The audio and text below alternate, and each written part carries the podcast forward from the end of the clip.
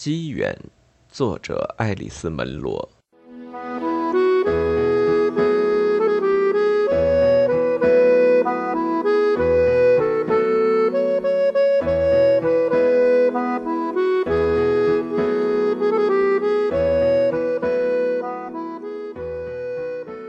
又过了一小会儿，排队的队伍消失了，最早落座的人都吃上饭了。那个男人走了过来，就是在瞭望车厢待过，又见到他在外面雪地里走的那个男人。朱丽叶站起来，快步跟随着他，在两节车厢间的没有光线的寒冷之处，就在他正要推开身前那扇沉重的门的时候，他说：“对不起，我有点事儿，必须请问你。”这地方，忽然间出现了一阵很响的声音，是沉重的轮子压在铁轨上的哐当哐当声。什么事？你是位医生吧？你方才见到的那个，我不是医生，火车上没有医生，不过医疗方面我有那么一点经验。他年纪有多大？那个人看着他，仍然很有耐心，但已稍稍有点不快。嗯，很难说吧，不年轻了。他是穿着一件蓝衬衣吗？头发是不是金黄加棕黄色？他摇了摇头，不是表示不是的意思，而是根本不想回答他的问题。这个人你认识吗？如果认识，你应该去告诉列车长。我不认识他，那就对不起了。他推开门离开了。他自然了，他会以为他充满了令人厌恶的好奇心，跟许多其他人一样。满地都是血呀，那情况，不妨说，真是让人恶心。他是永远也无法把自己所犯的这场错误，这荒唐无比的笑话说给别人听的。要是他真的说了，别人会认为他也太没有教养，太不照顾别人了。而在讲述的时候，被误解的那一头，自杀者压烂的身体，似乎还不会比他自己的精血更加污秽和可怖呢。这事儿，可千万也别跟任何人说呀。事实上，几年之后，他还是说了，跟一个叫克里斯塔的女人。不过这会儿他还不认识那个女人。可是，他不跟别人说些什么，心里就憋得难受。他取出了笔记本，在有格子的纸页上，开始给他的父母写信。我们尚未抵达马尼托巴的省界，可是大多数人都已经在埋怨风景未免太单调了。不过，他们倒是没法抱怨这次旅行缺乏有戏剧性的事件。今天早晨，我们在北方森林上帝遗忘的一块林中空地里停了下来，这里的一切都刷成沉闷的铁路红。我那时正坐在列车尾部的瞭望车厢里，简直冻得半死，因为他们为了节约暖气，竟把这儿的给关了。这主意必定是由这样的思路产生的：壮丽的风景能吸引住你，让你忘掉环境的不适，而我又懒得回去取我的套头衫。我们在那里坐了十到十五分钟，这时火车重新启动。我可以看到火车头在前面拐弯，这时突然间，我们感觉到了一种可怕的强烈震动。他和他的父母亲一直是认真注意这样做的，但凡遇到什么有趣的事情，便一定要带回家来告诉大家。这就需要一种精致的判断力，不仅是对事情，而且。也是对自己在世界上的位置，得有这样的判断能力。至少朱丽叶是这样认为的。当时他的世界就是学校，他让自己成为一名高屋建瓴、无暇可击的观察家。如今他虽已远离老家多年，但保持这样的姿态已经几乎习惯性的成为他的一个职责。可是他刚写下“强烈震动”这几个字，就发现自己再也无法往下写了。再也无法用他习惯的语言写下去了。他想看看窗子外面，但是风景已经变了。虽然仍然是由原来的基本元素构成。往前走了还不到一百英里，却仿佛已经换成了更温暖一些的气候。冰仅仅是镶嵌在湖的四周，却没有覆盖住整个湖。冬云底下，黑乎乎的水和黑沉沉的岩石，使得整个气氛都显得很阴沉。他看腻了，便又捡起那本多姿的书，任意翻到一页。因为不管怎么说，这本书他以前是读过的。每隔几页，他便像是得了在文字下面乱画杠杠的毛病。他被吸引到这些段落上来。可是重新读时，他发现自己曾以为大有收获之处，现在却显得晦涩不清和模棱两可。在活着的人偏颇的眼光中，看来是妖魔一般的行为；从死者更宽厚的角度看，却无非是宇宙正义的一种现象。书从他的手里滑了开去。他双目闭合。现在，他是和一些孩子，也许是学生吧，走在一个湖的冰面上。他们每踩一步，那地方就出现一个五爪痕的裂纹，都很均匀，显得很美。因此，冰面都成为一片铺了瓷砖的地板。孩子们问他这些冰砖的名称，他很自信地回答说：“那是一阳格的五音不失行。”可是他们大笑，笑声使得裂痕延长了。此时，他明白自己犯错误了，也知道只有说出正确的答案才能挽救局势。可是他当时没能把握住机会。他醒了过来。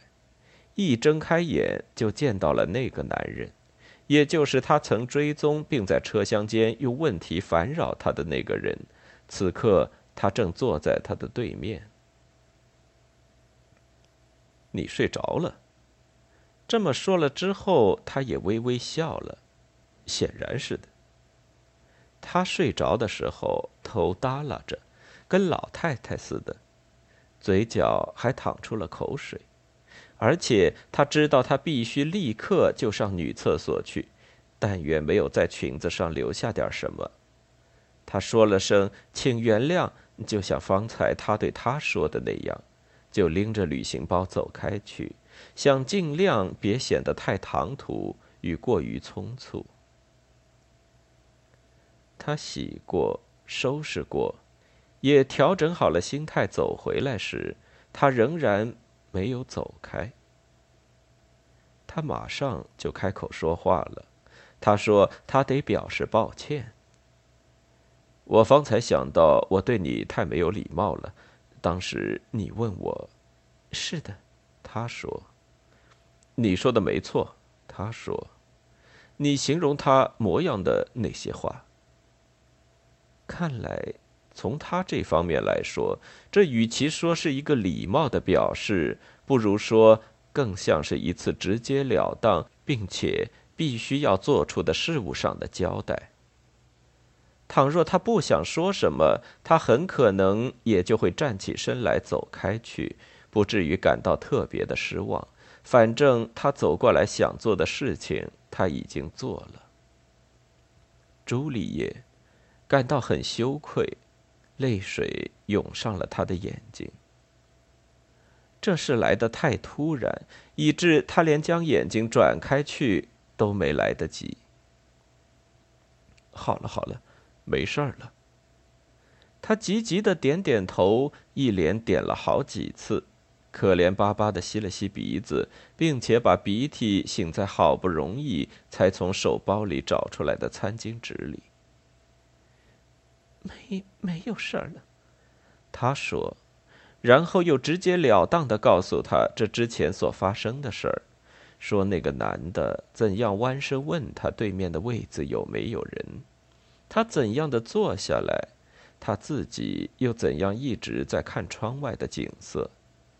这时候没法再看了，他便试着或说假装低下头去看他的书。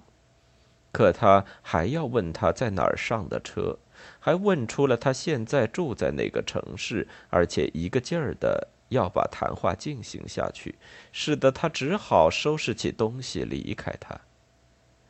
他唯一没有告诉他的。是搭伙儿聊聊这个说法。他有一种预感，一说出这样一句话，他肯定是会再一次泪流满面的。拦住女人家说话，肯定是比拦住男人更加容易些嘛？对的，是这样。他们觉得女人态度肯定会温和一些。他仅仅是希望有个人跟他说说话罢了。他说，立场稍稍有些改动。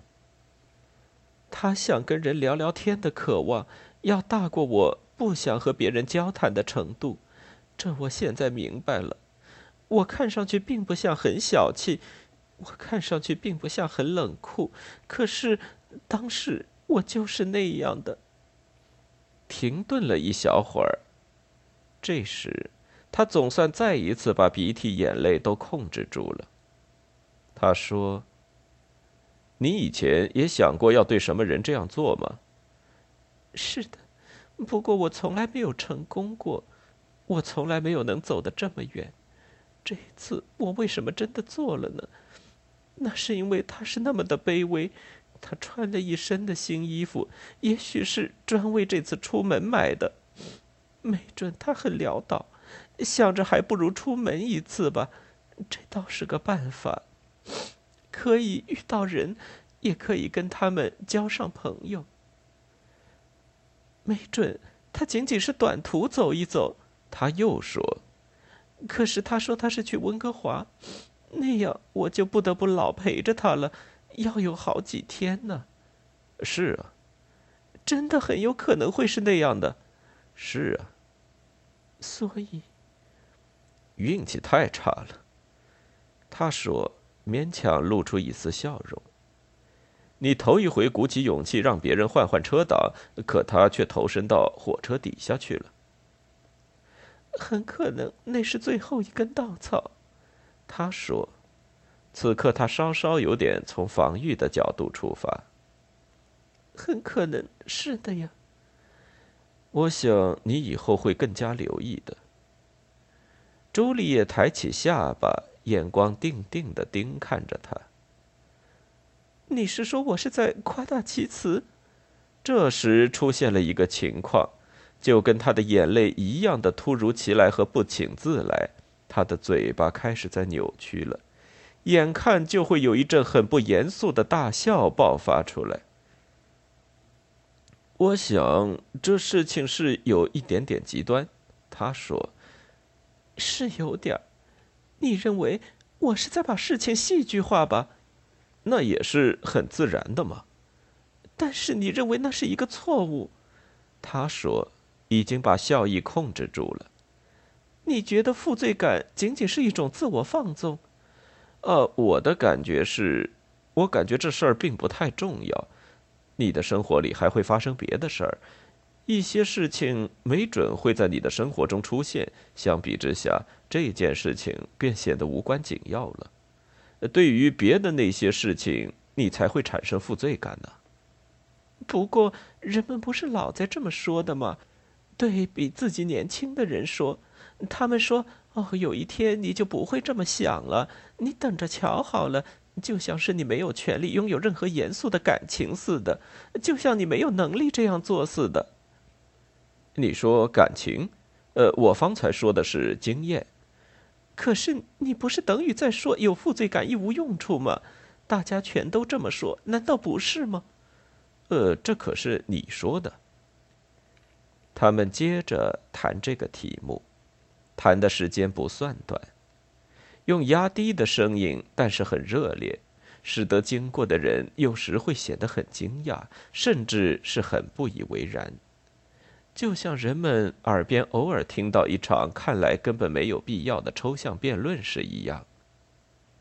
过了片刻，朱莉叶认识到，虽然他是在论证，论证的还挺好，公众生活与私人生活中有负罪感存在的必要性，可是他却在一时之间丧失了这种负罪感。你甚至可以说，这会儿他是在自我欣赏。他建议他们俩上酒吧那边去，在那儿可以喝杯咖啡。一到那里，朱丽叶才发现自己肚子很饿。然而午饭时间早已过去。棒状饼干和花生米是他们能够得到的仅有的东西。对着他们，他大嚼大咽，那副狼狈相，使得方才进行的那场很有思想性的。略微有些针锋相对的辩论，不可能再死灰复燃了。因此，他们就改而谈起自己来了。他的名字是埃里克·波蒂厄斯，住在一个叫鲸鱼湾的地方，在温哥华的北面，就在西海岸的边上。不过，他并不马上去那个地方，他要在里贾纳停上几天。去看好久未见的几个人。他是个渔夫，以捕大虾为生。他问道：“他讲起的医药经验是怎么回事？”他说：“哦，那算不上很广博。这方面嘛，我学过一些。你在大森林里或是在船上的时候，什么事情都可能发生，就发生在你工作同伴或是你自己的身上。”他结婚了，太太的名字叫安。八年前，他说，安在一次车祸中受了伤，好几个星期都昏迷不醒。后来总算是清醒过来了，但仍然是全身瘫痪，不能走动，连吃东西都要别人喂。他像是认得他，也认得照顾他生活的那个女人。有那个女人的帮助，他才能在他的家里住。可是，却希望他能够说话和明白周围的事情，这样的念想很快就断了。出事的那天，他们是去参加一个派对。他不怎么想去，可是他想去。后来，他决定独自回家。派对上的一些事情使得他不太愉快。是从另一个派对出来的一伙醉鬼把车子驶离了马路，撞倒了他，都是些十来岁的毛头小子。幸亏他和安没有小孩，是，这真是幸运。你告诉别人这件事，他们总是感到必须说上一句：“呃，太可怕了，多么悲惨呐！”呃，等等等等。可你能怪他们吗？朱丽叶说：“他自己方才也差点儿没说出一句类似的话。”不能，他说。不过问题就在于整个事情要复杂的多。他的太太安会感觉到那是一场悲剧吗？也许不会。他会吗？那是他自己必须去习惯的一件事。是截然不同的一种生活方式。事情无非就是这样。朱丽叶对于男人所有比较愉快的经验都是幻想式的，一两个电影明星了，那位曼妙的男高音歌唱家了，不是歌剧里真正的那个没心肝的男主人公，他是从堂皇的一张老唱片里听到的。还有亨利五世，那是从莎士比亚剧本里读到的，也是从劳伦斯·奥利弗主演的电影里看到的。这是可笑和悲惨的，可是谁又需要知道这些呢？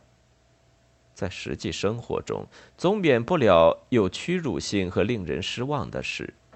他总是设法把他们尽快的从自己头脑里驱赶出去。这样的经历还少吗？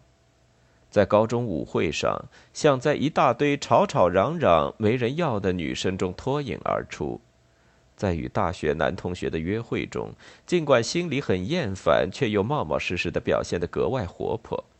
其实他不怎么喜欢他们，他们也不怎么喜欢他。还有去年指导他写论文的导师有个外甥来访，他和那个外甥一起外出，深夜在威利斯公园的草地上被他占了便宜，那也不能说是强奸，他自己也是下了决心的。在回家的路口，他解释道。她不是适合他的那种女孩，他一棍子就给打闷了，都没想到要反驳说他也不是适合自己的男人。当时他还没醒过味儿来呢。他从未对一个特殊的、真正的男人，更不要说是对他的任何一个老师，有过什么幻想。在他看来，年龄比较大的男人。在真实生活里，好像都有点儿不太干净。这个男人年纪有多大呢？他结婚至少已经有八年了，也许还得多上两三年。这么看，他总得有三十五六岁了。他头发黑黑卷卷的，两鬓稍稍有些花白，前庭宽阔，皱纹不少。他双肩很结实，稍稍有些前余。他身材几乎一点儿也不比他高。他双目隔得很开，深色的，眼神很热切，但同时也很警惕。他的下巴圆圆的，有个小凹坑，像是很好斗似的。他告诉他自己做什么工作，学校的名称——托伦斯学校。你想不想打赌说那应该叫托人死学校？他告诉他，自己并不是正式教师，但是校方能找到任何一个主修希腊语、拉丁语的人，就已经谢天谢地了。现如今，简直就没有人愿意学这些老古董。那你干嘛学呢？仅仅是想显得与众不同吧，我猜。接下去，他告诉他的，他一直都知道，自己是绝对不应该告诉任何一个男人或是男孩的，说了，他们就会立刻对他不感兴趣。那是因为我喜欢，我就是喜欢和这门学问有关的一切，我真的喜欢。他们一起吃了晚餐，还一人喝了一杯酒。接下去，他们上瞭望车厢去。在那里，他们坐在灯光照射不到的地方，只有他们两个人。这一次，朱丽叶带上了她的套头运动衫。大家都以为到了晚上这里没什么可看的，可是你瞧天上的星星，天气晴朗时你可以看得很清楚的。的确，夜空十分清明，没有月亮，至少还未升起。星星或明或暗，聚成团的闪耀着，就像每一个在船上生活和工作过的人一样。他对头顶上的那幅地图熟悉的很，而他呢，能辨认出来的只有那只大勺子。这可以作为你的起点。你先看勺把儿对面的那两颗星，看到了吧？哎，那是个指针。顺着他们的方向往前一点，你就能找到北极星了。如此等等。他帮助他找到了猎户星座，那是北半球冬季最主要的星座，还有天狼星，那只大狗，在一年里的这个时节，就是整片北方天空里最最明亮的星座。朱丽叶很高兴能有人指点他，但是轮到自己当老师时，他也同样高兴。他知道星座的名字，却不知道它们的来历。他告诉他，猎户俄里翁的眼睛是被俄诺皮翁弄瞎的，而他的眼睛又因为盯着阳光而得以复明。他被弄瞎是因为他太俊美了，赫菲斯托斯前来搭救他，但他还是被阿尔特米斯杀死了。于是他变成了一个星座。这样的结果总发生在要紧人物遇上麻烦的时候。他们最后总是变成星星。卡西俄波亚先后坐在哪里？于是，他帮他找到了那个不太清楚的 W。那应该是意味着一个坐着的女子。也是因为美丽才变成这样的。红颜多薄命，对吧？那当然。她嫁给了埃塞俄比亚的国王，是安德洛莫达的母亲。他夸耀自己的女儿有多美丽，得到的惩罚就是被流放到天上去。是不是也有一颗星叫安德洛莫达？那是一个星系，今天晚上你应该能够看见的，那是用肉眼能看到的最最遥远的东西了。即使是在引导着他，是知他该往天上哪个方向看，他一点儿也都没有触碰它。自然是不应该的，他可是结了婚的。安德洛莫达是什么人？他给锁在一块大岩石上，可是珀修斯拯救了他。